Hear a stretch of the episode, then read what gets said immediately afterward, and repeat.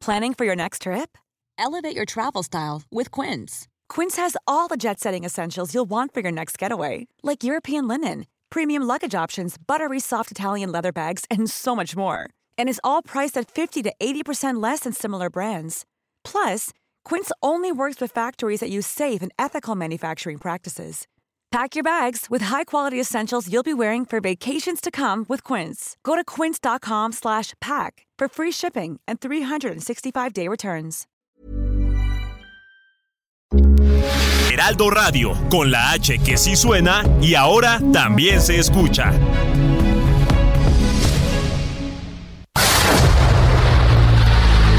El dedo en la llaga.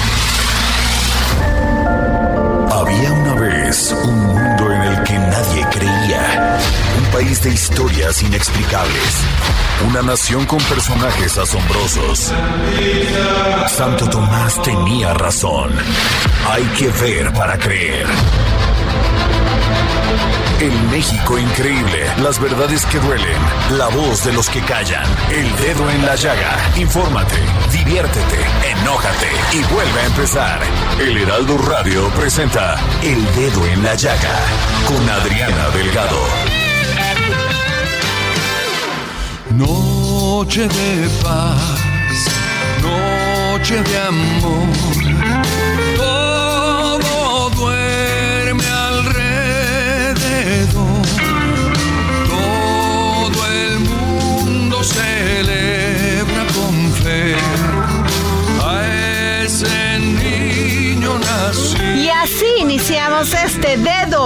La llaga navideño de este martes 20 de diciembre del 2022, escuchando Noche de Paz en la gran voz de Manuel Mijares, Lucerito y Lucero. Y recuerden, hashtag soy feliz en Navidad. Vamos a escuchar. Noche de amor.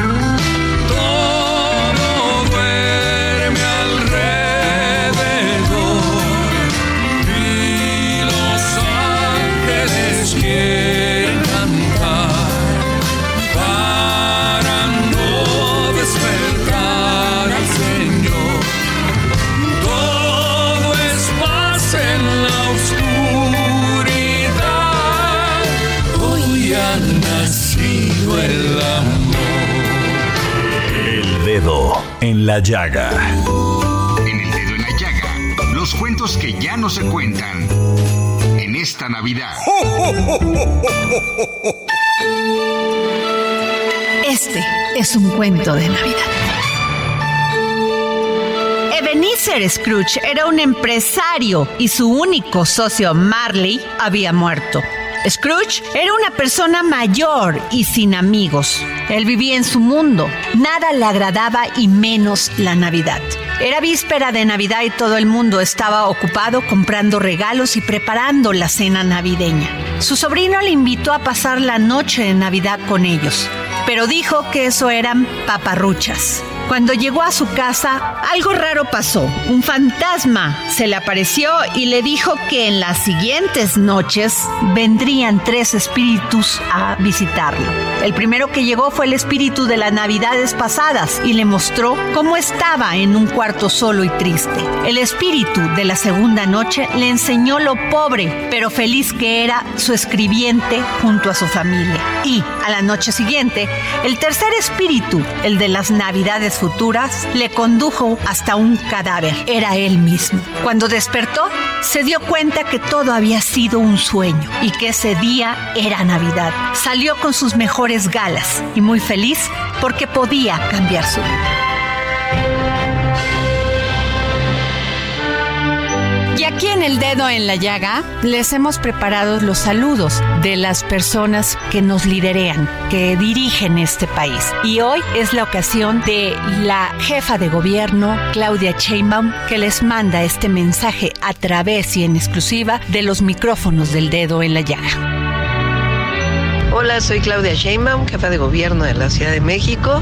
Les deseo a todos felices fiestas, que la pasen en familia, con mucho, mucho amor. Recuerden, siempre hay que regalar amor antes que lo material.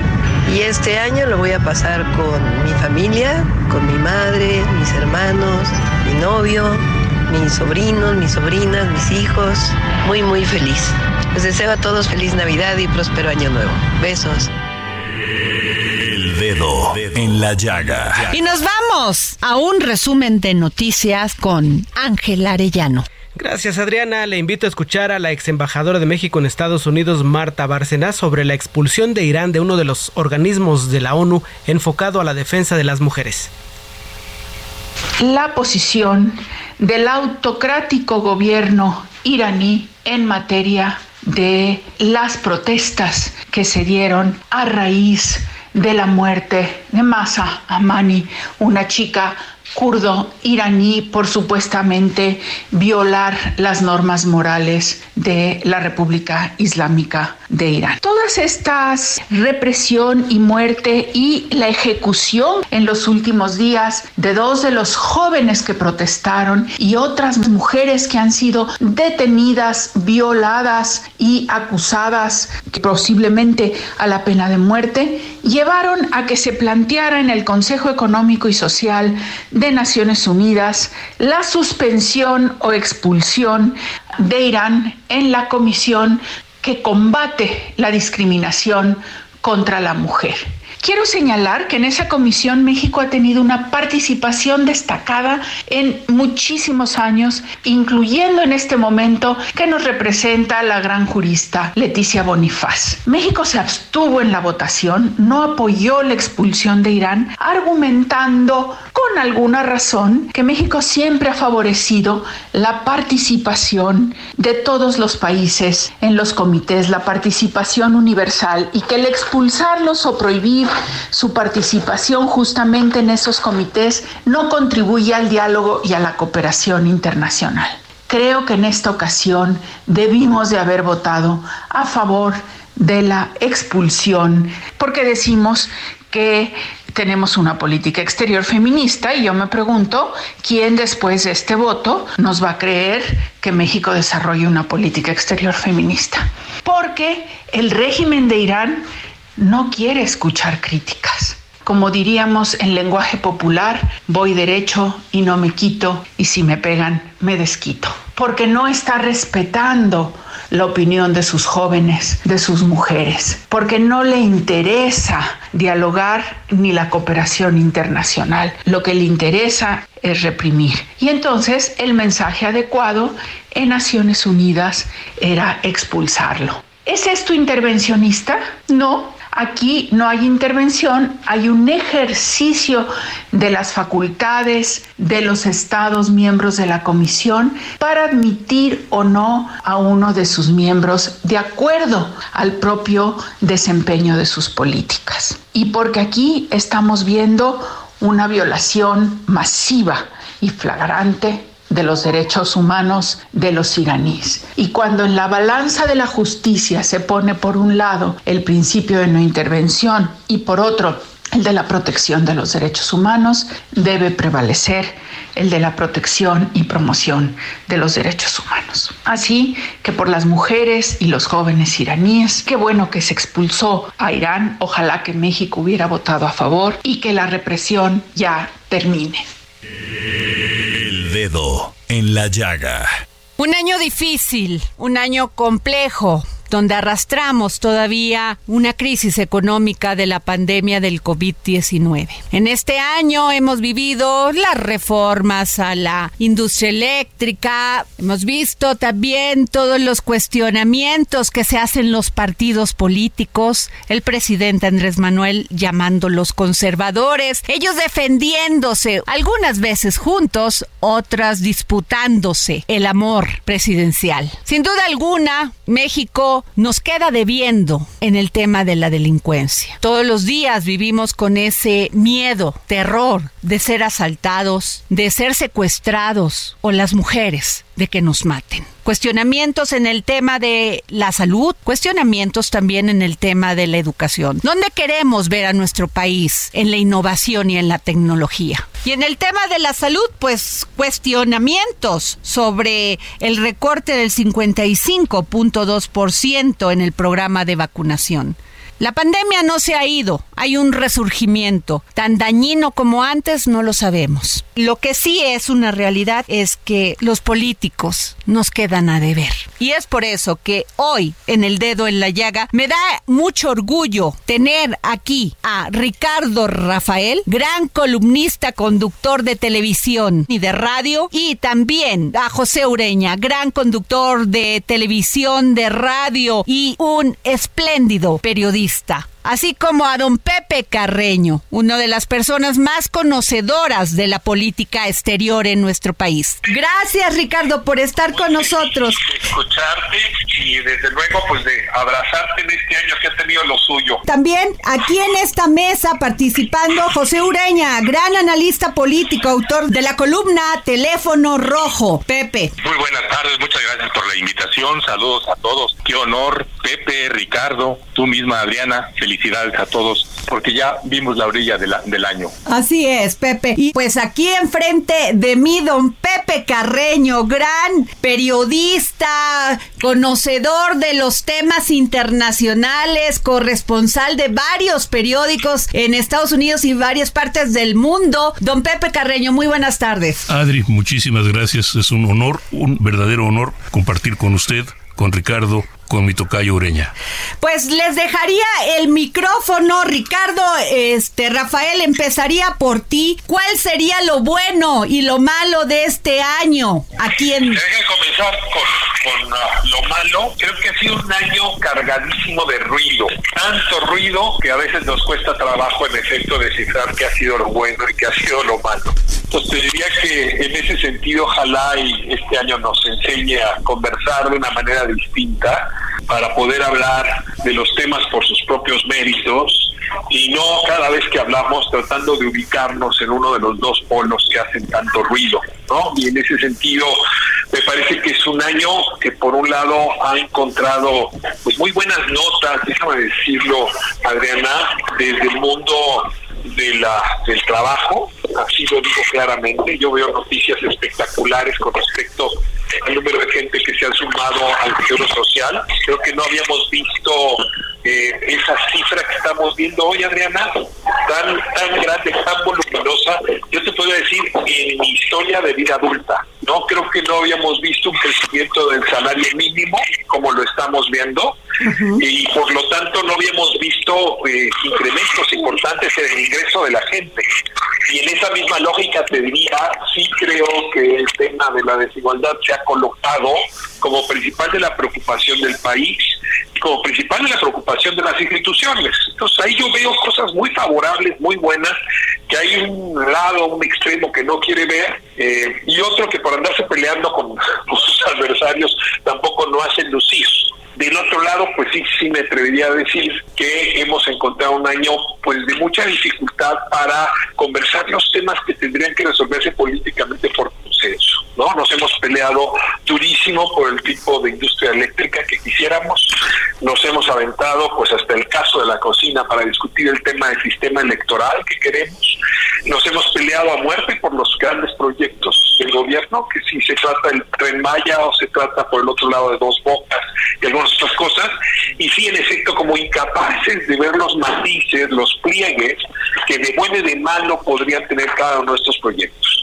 Así es que cierro diciendo, veo un año que me deja contento en la recuperación del ingreso de una gran mayoría, y no digo que es una recuperación federal, pero sí vale la pena remarcarla, y al mismo tiempo me quedo muy triste por la desigualdad en el ágora, déjame decir, en la discusión pública que tenemos y por lo tanto la dificultad para construir consensos que como comunidad nos debemos. Lo dejo ahí de manera, a manera de entrada. Claro. Pepe Ureña. Bueno, ya este Ricardo hizo una buena síntesis de lo bueno. Este, yo creo que sí es lo mejor que ha pasado. El incremento salarial sí ha sido muy significativo. Es eh, una dinámica que se ha implementado durante el actual gobierno. Se ha favorecido en términos generales al doble este, la frontera para competir, para que los trabajadores del fronterizo, sobre todo de maquiladoras, compitan con Estados Unidos este, en el mercado de Estados Unidos. Eso es, por supuesto, muy positivo. También ha habido incrementos sustantivos en, el, en las pensiones que van a gran parte de la población y eso también es bueno. No sé exactamente cuánta gente vive del salario mínimo. Hay cifras que hablan de 11 millones, otras que hablan de 13, pero por ahí debe andar. Otros economistas, y sobre todo en el pasado, que nos decían, secretarios de Estado inclusive, que nadie vivía con el salario mínimo. ¿Se acuerdan aquella expresión terrible de que eran felices con 6 mil pesos mensuales? Bueno, el milagro de los mexicanos. Eso es en la parte este, económica. En la parte política coincido mucho con Rafael en que el gran saldo en este país, en este sexenio, es la polarización. No nos permite ver con tamices, no nos permite pensar en lo bueno que hace el gobierno, lo que falta, y eso impide unirnos para avanzar, para hacerlo, para hacer un, un país mejor. No, es, el saldo también es de justicia, no la hay. Y creo que el incremento del salario mínimo y las pensiones no han contribuido a dar ese gran paso. Lo hablan cuatro millones de mexicanos más en la pobreza, según datos oficiales, según el INEGI. Entonces, son saldos que vienen para el año próximo. Ojalá, ojalá comencemos a corregirlos. Ojalá no estemos tan divididos, no estemos tan polarizados, porque ya vimos que ahora hay inclusive el atentado a un periodista, a Ciro Gómez Leiva, dice el presidente que es culpa de los adversarios de la 4T. No sé si a ese nivel habremos llegado, pero qué triste estar tan, tan separados un polo del otro, como le ha llamado Ricardo, polos. Don Pepe Carreño. Digamos que hay una palabra en la que coincido con Ricardo y con Pepe Ureña, polarización. No solo en lo nacional, curiosamente en lo internacional también lo vivimos. Vemos en términos de hechos internacionales, pues la guerra en Ucrania, es decir, la invasión de Ucrania por Rusia, alegando uh, que haya nazis en el gobierno ucraniano, que hay este uh, un peligro para su país en, en, en el gobierno de Ucrania y uh, y bueno, pues eh, vemos una polarización. Muchos países consideran que no y están es Uh, estamos viendo una coalición contra otra, valga la expresión, claro. sin, uh, sin aparente posibilidades de, de, arreglo. Estamos viendo el tema de Irán, también es una situación peligrosa, complicada, pero los, los enemigos de un sistema eh, y los partidarios de otro no aceptan puntos intermedios, no importa que la violación a derechos humanos sea violación a derechos humanos de centro, izquierda, derecha, derecha o de lo que sea, religiosos o antirreligiosos. Estamos viendo la misma situación en términos de Arabia, estamos viendo situaciones similares en términos de Perú ahora. Uh -huh. Esto es la obnubilación pseudo-ideológica está impidiendo todos los, lo, to, claro. to, todo el diálogo y lo vemos no solo en términos del, del, organismo internacional, sino incluso en términos del debate doméstico mexicano relacionado con, eh, con política exterior. Quisiera también que habláramos, si están ustedes de acuerdo, de los grandes pendientes del gobierno. Salud, Ricardo Rafael. Yo creo que el gobierno tomó una decisión adecuada al decretar como definitivo el adiós al modelo de seguridad eh, dispuesto por el Seguro Popular, que nos estaba costando mucho y dejaba grandes márgenes muy amplios para la corrupción. Y también tengo que decirlo, creo que hizo muy bien en desechar la propuesta original que tenía de crear un Instituto Nacional para la Salud y el Bienestar, el famoso INSABI, que iba a acabar siendo tan malo como lo anterior.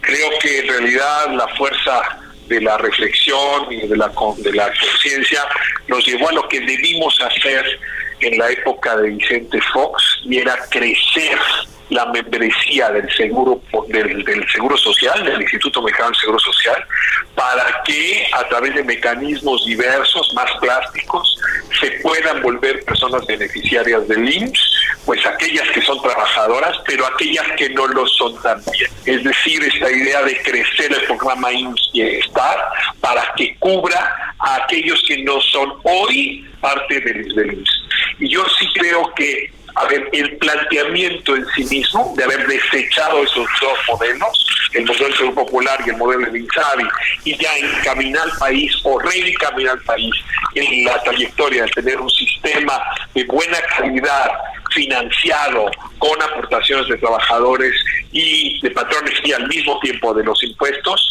es un buen camino. Ahora, una vez que se ha hecho este planteamiento, Adriana, jefes queridos, sí es una tarea que ya no le va a tocar a este gobierno implementarla es un muy buen decreto, ¿no? Es una muy buena mirada de futuro, pero claramente tendrá que ser el siguiente gobierno quien le ponga realmente ruedas a este proyecto que, insisto, se había pensado desde los años 2000 y que es hasta ahora que se ha reencausado.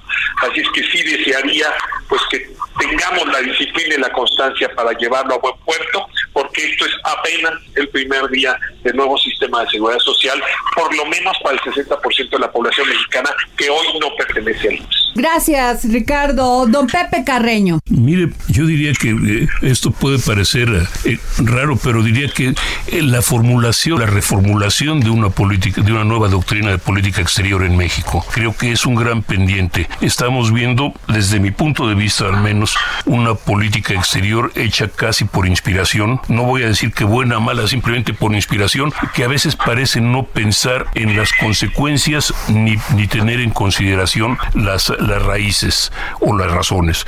Creo que ahí tenemos un, problema porque lo estamos viendo pues con respecto a ¿cómo llama? el congelamiento de la con España, los problemas con Perú, el problema latente ahí que está con Panamá, los problemas con el Parlamento de la Unión Europea, las diferendos en los diferentes comerciales, en este caso con los Estados Unidos, los temas de migración. Tenemos un problema de doctrina exterior importante donde a veces pareciera que de la doctrina doctrina Estrada de la no intervención y la autodeterminación, hemos pasado a la doctrina Gora Rodríguez, eso es fuera de México, todo es Cotitlán y no nos importa lo que pase fuera. Don Pepe Ureña, el tema de salud y educación. En salud y educación. En salud creo que nos falta dar el estirón final para asegurar este desde ya eh, asuntos claves. Primero, que la persona que acude al seguro eh, social tenga una persona, un médico que la atienda, que haya camas que para, para que, lo, que lo reciban, que haya medicamentos para su atención. Todo esto, todo esto son déficits que están creciendo lejos de amortiguarse. Terrible porque es va uno a una clínica, yo lo he hecho, va uno a una clínica y ve a la gente tirada, inclusive en la calle, inclusive porque no hay espacios algo tendría que haberse hecho. No encontramos la salida para sustituir al Seguro Popular de manera este, inmediata. El INSABI, ya lo dijo Ricardo, este, pues no, no funcionó. Pero yo creo que sí tenemos que atender esa parte. Lo mismo sucede en educación. En educación se ha, se ha privilegiado la ideologización. Yo creo que tenemos que ver mucho más en este cómo incursionar en el mundo, en la ciencia, en el desarrollo, en la tecnología, que estar pensando en que eh, en el pasado hubo héroes y que tenemos que honrarlos o que vamos a crear los héroes actuales para que en el futuro los honremos. Eh, más allá de eso, debe ser algo mucho más práctico, más preciso. Y si quieren llenarlo además con ideología, pues está bien, pero, pero eh, de una forma mesurada, de una forma mucho más objetiva y no rezagarnos como quiere hacerse ahorita, por ejemplo, con los cambios del CONACID. El CONACID, si no funcionó, habría que, arreglarlo. Igual que el Seguro Popular, si había corrupción, había que, que, que sanar. Si había que resolver la parte de medicamentos, pues corregir perseguir a quienes se enriquecieron con la venta de medicamentos al sector público. Por supuesto que los hay, pero no vemos a nadie que se haya procesado por esa razón. En fin, todo eso son saldos que tienen que este, resolverse, pero antes que todo pensar en la población cómo responderle a esa población que está urgida de mejor educación, de mejor salud y de muchos otros servicios, porque en general los servicios públicos, porque en todos lados hay déficits, en todos en agua, en caminos. Eh, eh, no hay forma de que se atienda en este momento a plenitud los ninguno de los servicios. Nunca los ha habido. Hemos tenido muy malos gobiernos, pero el salto es para mejorar y eso es lo que debemos exigir. Y nos vamos a un corte. Tengo a don Pepe Carreño, a don Pepe Ureña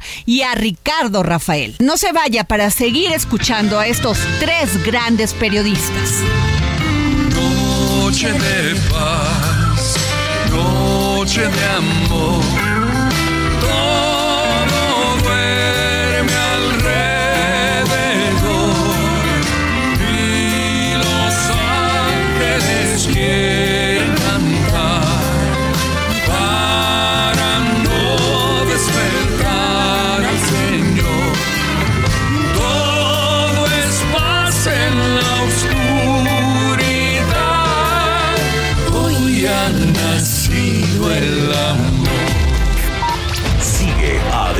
En su cuenta de Twitter, arroba Adri Delgado Ruiz. Además, te invitamos a enviar tus opiniones y comentarios en texto o por mensaje de audio a través de WhatsApp al 55 2544 3334. Y si quieres escuchar El Dedo en la Llaga de El Heraldo Radio, en cualquier momento y donde quiera que te encuentres, descarga el podcast disponible en Spotify y iTunes.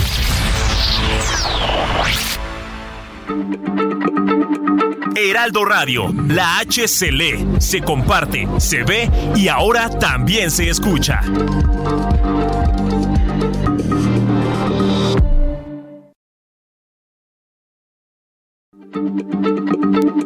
Heraldo Radio, la Burroughs Furniture is built for the way you live. From ensuring easy assembly and disassembly to honoring highly requested new colors for their award-winning seating, they always have their customers in mind. Their modular seating is made out of durable materials to last and grow with you. And with Burrow, you always get fast, free shipping. Get up to 60% off during Burrow's Memorial Day sale at burrow.com slash ACAST. That's burrow.com slash ACAST. burrow.com slash ACAST. H se se comparte, se ve y ahora también se escucha.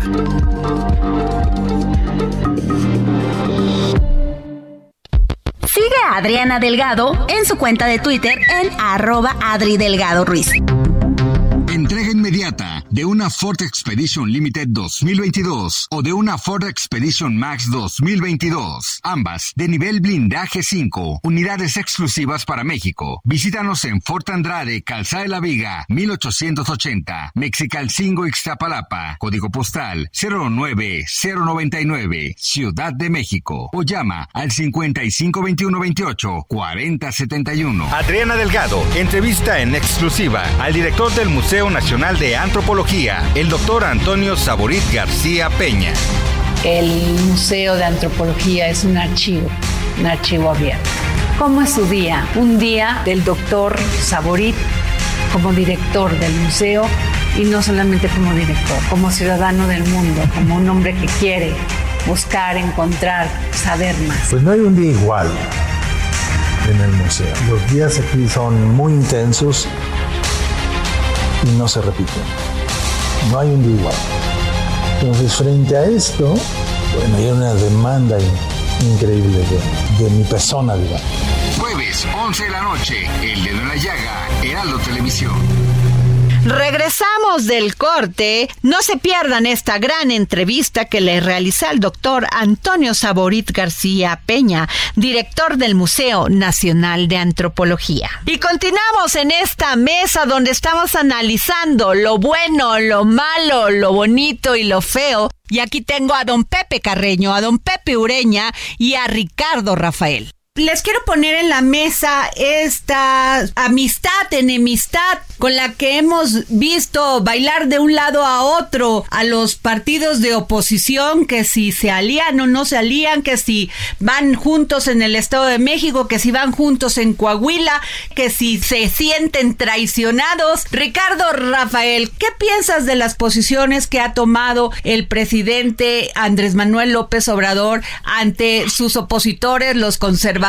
Y también cuál va a ser el futuro de estas alianzas. Y déjame comenzar diciéndote que tengo la impresión de que la oposición como palabra en México es una categoría vaciada de contenido.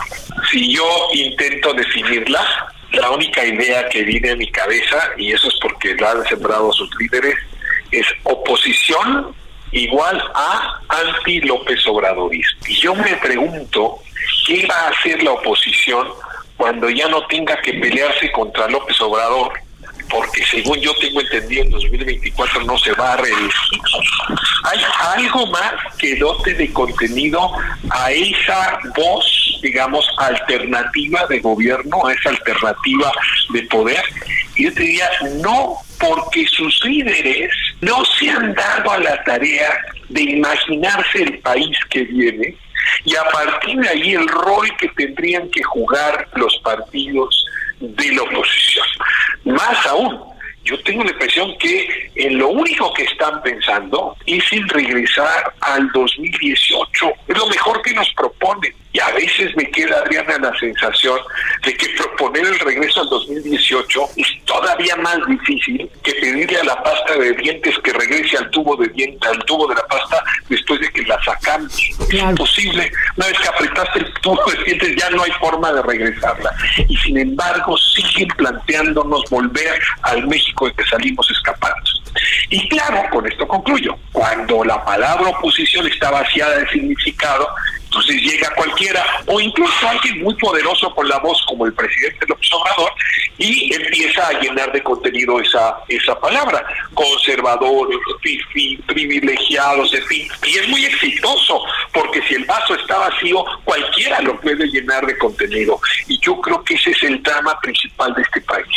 Una oposición incapaz de ver más allá de sus propias narices y lamentablemente un liderazgo político que no dialoga con la tierra sino solamente en sus propias mesas de café y en las propias copas de whisky que se toman para discutir lo que deben o no deben hacer con el López Obradorismo. Duro, Pepe Ureña. Bueno, es, es verdad que la oposición no está vertebrada, es verdad que cada partido ve para sí mismo, lo nos dimos cuenta en el 2021, ya fueron unidos en algunos distritos, no en todos, creo si mal no recuerdo un poco más de la mitad, pero se repartieron los cargos los dirigentes, los amigos, los comités ejecutivos de los del PRI, PAN y PRD acapararon las diputaciones este, federales, las diputaciones locales, las candidaturas para alcaldías y eso mermó muchísimo sus posibilidades, hablamos de triunfo. Pero viendo la parte este, estructural, no hay ideología, no hay plan de gobierno, no hay nada. Hay una especie de asomo en el Estado de México donde PAN, PRI y PRD prometen un gobierno de coalición, además ya aprobada para la constitución estatal, lo que llevaría a saber qué ensayo podría venir y que el candidato la candidata, porque todo indica que va a ser Alejandra del Moral, presente una propuesta sólida de desarrollo, de crecimiento integral, pero con garantías de cumplimiento, porque los políticos en, en campaña son unos y en, en el gobierno son otros. Entonces, es apenas el primer asomo. En Coahuila sí no hay nada, sí hay una maquinaria electoral preparada para enfrentar al movimiento oficial, pero no hay un proyecto de gobierno, allá sí están más atrasados que en el Estado de México. Eso pensando en el 2023, hacia el 2024 no tienen absolutamente nada, carecen de liderazgo como partidos, por partido, carecen de liderazgo como proyecto para presentar un candidato. Hablan así de una manera hueca cuando platica uno con ellos y inclusive cuando se reúnen para beberse un whisky, como dijo Ricardo, este se reúnen para qué? Y ahí hablan de que bueno, mira, somos este tres fuerzas, entonces nos aportamos 30, 30 y 30 de cargos y el 10% se lo ofrecemos a la población, a la sociedad civil. Bueno, ni siquiera eso saben saben cómo lo van a hacer, o sea, ahí hay un desequilibrio. No hay decir vamos a poner a ciudadanos altamente competitivos para que manejen verbigracia, ecología, educación, hacienda, para que haga un proyecto de desarrollo industrial muy amplio, muy grande, etcétera. No lo hay. Entonces, yo platicaba la semana pasada todavía con un dirigente este partidista y me decía, hay tiempo, lo vamos a hacer. Pues yo creo que ya no hay tiempo para sacar un líder que tenga un atractivo y una credibilidad suficiente para enfrentar al aparato de Estado. Gracias, Pepe. Pepe Carreño. Mire, creo que tanto Rafael como Pepe Ureña lo han dicho todo. Esto es eh, el único punto de coalición que parece haber es estar en contra del gobierno, en contra de López Obrador. Y López Obrador es un polemista muy hábil que ha logrado llevar a todos a su terreno y ha logrado definir a todo mundo.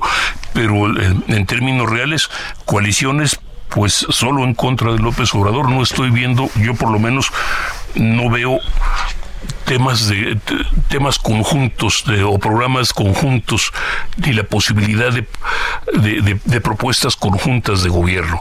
Eh, y la verdad se dicha, las coaliciones suenan muy bien, pero sabe que normalmente se dan en, gobiernos parlamentarios y México no es un gobierno parlamentario, es un gobierno de ejecutivos. Para mí la tragedia máxima puede ser que lleguemos a vernos como Perú, con un presidente aislado, debilitado, un Congreso multifraccionado y falto de coaliciones porque todo el mundo quiere llevar agua a su molino. La otra parte sería también una coalición eh, como la que se creyó en algún momento habría sido posible en Venezuela, la, la la mayor parte de la oposición se, coaligó y no llegaron a ningún lado porque antes incluso de ganar ya se habían peleado por el reparto de puestos. Entonces, la verdad veo lo de las coaliciones con mucho pesimismo. La gran deuda es la seguridad. La delincuencia llegó. Ahora sí, lo que se dice que la realidad superó a la ficción. Ricardo Rafael, lo último que pasó, este atentado terrible contra Ciro Gómez Leiva. A ver, Adriana, así como hay que reconocerle al gobierno de la República ciertos, hay que reclamarle que la principal demanda que teníamos las y los mexicanos en 2018 cuando salimos a votar, no le hicieron caso. México tiene, Adriana, un conflicto armado interno. No es una guerra civil, no es una guerra con otras naciones, pero el derecho internacional lo llama así. Es decir, tenemos grupos paramilitares fuertemente armados, distribuidos en aproximadamente el 45% del territorio, que gobiernan ese territorio con potestades, con capacidades superiores a las del Estado mexicano. Veamos qué es lo que ocurre en Coyuca de Catalán, donde pues unos individuos van, destruyen la vida de varias familias y la autoridad no llega hasta 24 horas después.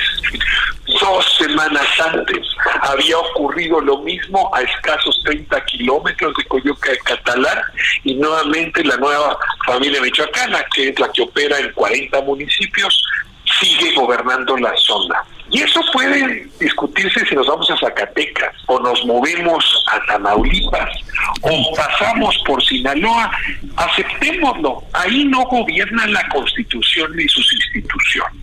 Habernos pedido que la única solución para resolver el conflicto armado interno era militarizar el país, es decir, era una Guardia Nacional militarizada y bajo las órdenes del ejército, es habernos entregado la misma solución, la más que potenciada, que no ha funcionado en los últimos 20 años en nuestro país. Y ahí sí estamos casi en cero, si no es que peor, porque resolver este conflicto armado va a ser una tarea muy complicada para los gobiernos que vienen. Y si algo habrá que reclamársele a López Obradorismo es que en este tema no hizo más que distraernos. Y desde luego abrazo fraternamente a mi colega Ciro Gómez Leiva después del susto que se llevó y el riesgo que tuvo su vida, pero igualmente abrazo eh, querida Adriana, pues a la enorme cantidad de colegas periodistas del segundo país más peligroso en el mundo para ejercer periodismo. O sea, de eso estamos hablando después de Siria y desde luego de la enorme cantidad de muertos que hay al año, que están los 33 mil, 35 mil al año por este conflicto armado. Hasta que no llamemos a las cosas por su nombre, vamos a seguir pensando que esto se va a resolver como si estuviéramos en Chicago y hubiera que acabar con dos o tres gángsters que son los que tienen asolado el país. Esto es un conflicto armado como el que ha tenido Colombia, como el que tuvo Perú y podría volver a tener. Y si no lo enfrentamos con las mismas herramientas que se enfrentó en otros lados, vamos a seguir jugando con demagogia frente al tema más delicado del país, que es la pacificación de nuestra sociedad. Don Pepe Carreño. Mire, los expertos fuera del país y creo que algunos adentro hablan de insurgencia delictiva. Esto es, estamos viendo grupos, como dice Ricardo, que de hecho gobiernan partes del partes del territorio nacional, pero también estamos viendo pues ah, una impotencia del gobierno para enfrentarlos.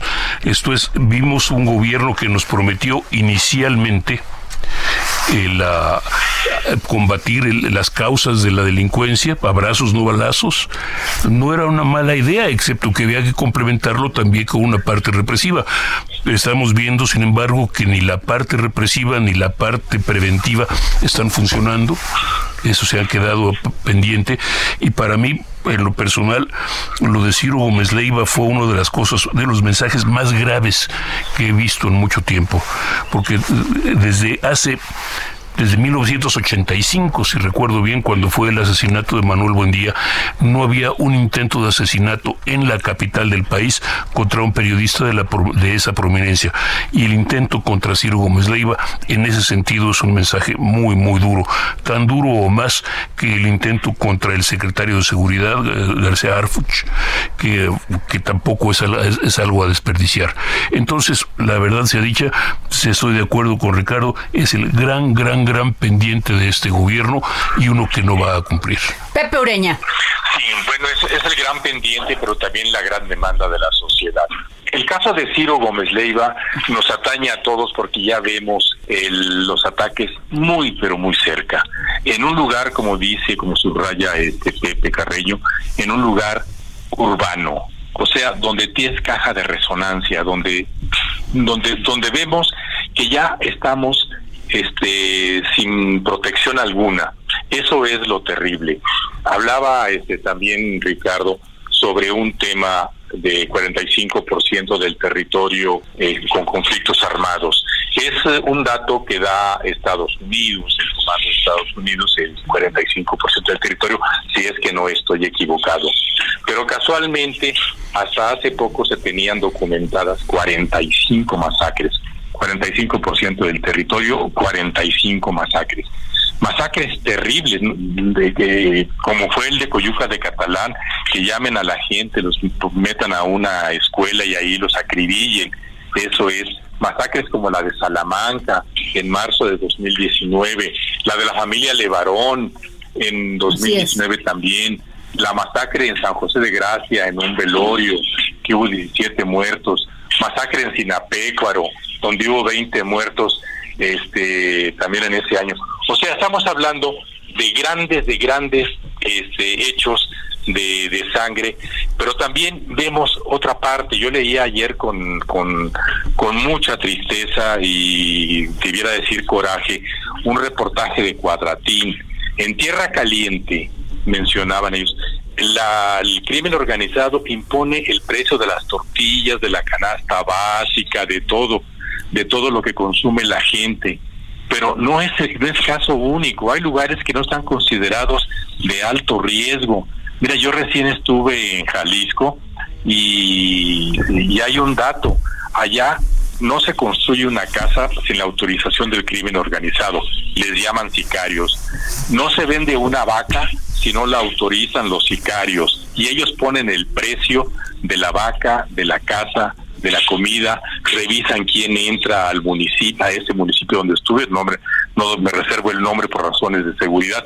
En fin, son eh, esa situación se les debe actuar con tanta impunidad, con tanto poder, con tanta soberbia, y ve uno pasar los de los eh, grupos militares, la Guardia Nacional, y no hacen absolutamente nada, hasta los saludan, me tocó ver eso, me decían, mira, ellos son y pasaba y hola, hola, adiós, adiós, y como si nada.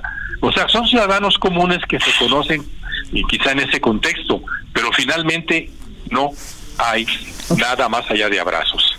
Ricardo Rafael, por último, tenemos un minuto y medio para cada uno. Muchas gracias por participar con nosotros en esta mesa política. Eh, las mujeres, Ricardo, nos deben. Yo creo que si hablamos de desigualdad en México, tenemos que reconocer que junto con la violencia es el segundo gran pendiente. Pero si hablamos de desigualdad, no podemos más que ponerle un adjetivo, y es desigualdad de género el privilegio en nuestro país tiene rostro de varón, casi para todo, pero fundamentalmente para la autonomía económica, para la independencia de los ingresos. Y mientras no logramos, no logremos disminuir la brecha económica entre hombres y mujeres, la desigualdad en México seguirá siendo muy grave y desde luego será causa de grandes dolores porque es la otra forma de la violencia. Esto también es un gran, gran, gran pendiente. No basta con tener muchas diputadas y senadoras, no basta con tener eh, secretarias de Estado, cuando en México el trabajo remunerado, bien pagado, es salario para varones y el, el, trabajo abundante y sin paga se le entrega fundamentalmente a las mujeres. Creo que este es el otro gran, gran asunto del patriarcado, de la economía, que merece toda nuestra atención y que sí es agenda de futuro, sin lugar a dudas. Don Pepe Carreño, las mujeres, feminicidios. Mira, es, ¿cómo decirlo? Es ya no es un pendiente de gobierno, es un pendiente de nación. Si queremos, si queremos que México sea un país desarrollado o que llegue a algo, a figurar algo, hay que atender ese pendiente. Porque no, no, no se vale. Es decir, el, las, las, las, mujeres son más del 50% de la población de este país. Cada vez son más importantes en términos de educación, en términos de su aportación a la economía, la aportación a la sociedad, la aportación a la cultura y la se les sigue marginando de una forma o de otra. El tema real es uh, lo, lo, estamos viendo, es un déficit, lo mismo en términos de nuestra posición respecto a las manifestaciones de mujeres en Irán que, le, que respecto a los feminicidios en México. Terrible. Sí les damos mucha atención vocal, oral, pero a la hora de la a la hora de los hechos seguimos siendo el mismo país machista. Pepe Ureña. Yo pienso que el gran pendiente del país es la pacificación. Y cuando hablo de pacificación no estoy hablando nada más de seguridad pública, no es nada más de acabar con la violencia. La violencia en todos sus sentidos, usted mencionaba el, el, la violencia de género, los ataques a las mujeres, la indefensión femenina ante una situación, un mercado injusto que las eh, sojuzga este, con salarios este, miserables. No nada más eso. Hablamos de un entendimiento, de una convocatoria nacional para que se sienten todos quienes piensan aquí, allá y acullá sobre qué hacer con el país y, y, hacer un gobierno de consenso. Y yo creo que ese sería el gran reto, acabar con las divisiones, la polarización. Cuando mencionábamos hace rato de que es estar a favor o en contra del presidente, pues sí, hasta allá lo ha llevado la oposición, pero también hasta allá lo ha provocado el discurso oficial. Yo creo que debemos empezar por eso, por conciliarnos, por ir hacia adelante. Muchas gracias, don José Carreño. Gracias, Ricardo Rafael. Gracias, José Ureña. Grandes periodistas y grandes amigos. Gracias por participar en esta mesa. Adriana, gracias a ti. Te abrazamos con mucho cariño, mucho afecto. Que sean fiestas muy felices con las tuyas, con los tuyos. Muchas gracias, don Pepe. Igualmente. Para todos, para todo México. Uh, un abrazo, Adriana. Un abrazo, Pepe Ureña. Un abrazo, Ricardo Rafael. Y los mejores deseos para todos. El dedo en la llaga. Con el objetivo de continuar mejorando la situación de las niñas y niños en México, Fundación Grupo Andrade realizará el sorteo de un Aveo LC 2022. Contribuye en esta causa comprando tu boleto de 100 pesos en la página fundaciongrupoandrade.org.mx. Ayudemos a los niños y las niñas de México. Y para cerrar con broche de oro este dedo en la llaga, nuestra gran amiga y periodista gastronómica Miriam Lira, editora de la sección Gastrolab en el Heraldo de México, nos dará las mejores recomendaciones culinarias para disfrutar los deliciosos platillos en esta fecha decembrina. Escuchemos. ¿Qué tal Adri? Amigos del dedo en la llaga, en esta temporada navideña, uno de los principales platillos en las mesas es el bacalao. Así que para que no te den gato por liebre, sigue las siguientes recomendaciones antes de comprarlo, ya que 31.5% del que adquirimos es en realidad tiburón, tilapia u otras especies. Por lo que siempre hay que tener en cuenta lo que ves, hueles, sientes y pruebas. La primera recomendación es comprar en lugares o establecimientos formales, ya que la venta callejera de este tipo de alimentos es peligrosa. Por lo regular, los productos están a la intemperie. La apariencia general del bacalao suele ser la de un pez completo. Cuando veas trozos en tir o en tira de carne salada, probablemente sea otra cosa, como mantarraya, cazón o tiburón. El bacalao seco requiere estar en un lugar frío para no contaminarse. Esto implica que la sal que lo recubra sea totalmente blanca, sin óxidos o manchas negras, rojas, verdes ni de ningún otro tipo. Suele olor no debe de ser desagradable. De hecho, no es igual al del pescado tradicional. Tiene un aroma mucho más ligero. El mejor bacalao es el noruego. Este tiene un sabor más intenso y un tiempo de salazón mayor al resto. Toma en cuenta las mismas características, una piel con tonalidades blancas y sin manchas oscuras. Consumir bacalao es además muy bueno para la salud. Al ser un pescado muy magro, no contiene grandes cantidades de grasa, lo que lo hace un alimento benéfico para la salud. El micronutriente estrella del bacalao es la vitamina B12. Dependiendo del tamaño, un filete puede contener la totalidad o más de la cantidad dietética recomendada de 2.4 microgramos de esta vitamina. Otros nutrientes presentes en menor cantidad son la vitamina C, la vitamina D, el hierro y el sodio. Finalmente, el bacalao es una buena fuente de ácidos grasos omega 3, una grasa esencial. El cuerpo necesita grasas omega 3, pero no puede producirlas por sí mismo. Por ello, es esencial que obtenga estas grasas a través de la dieta. Consumir suficientes ácidos grasos omega 3 en la dieta puede ayudar a reducir los triglicéridos, un tipo de colesterol que es poco saludable. Si quieres saber más sobre los beneficios de consumir bacalao, recetas y tips, no dejes de visitar gastrolabweb.com, así como nuestras redes sociales arroba heraldo gastrolab en Instagram. Yo soy Miriam Lira y por supuesto nos escuchamos el día de mañana aquí en El Dedo en la Llaga.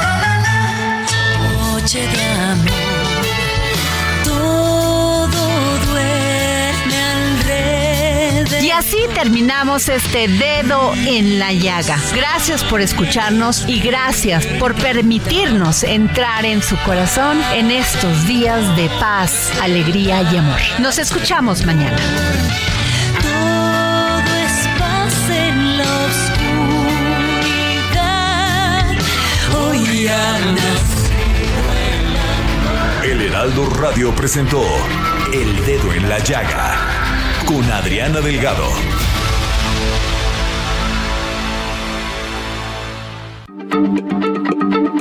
Heraldo Radio, la H se lee, se comparte, se ve y ahora también se escucha.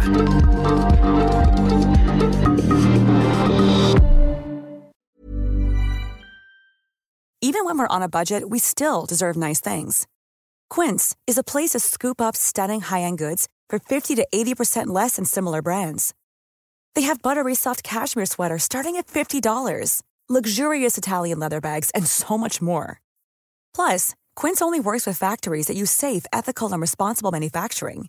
Get the high-end goods you'll love without the high price tag with Quince. Go to quince.com/style for free shipping and 365-day returns.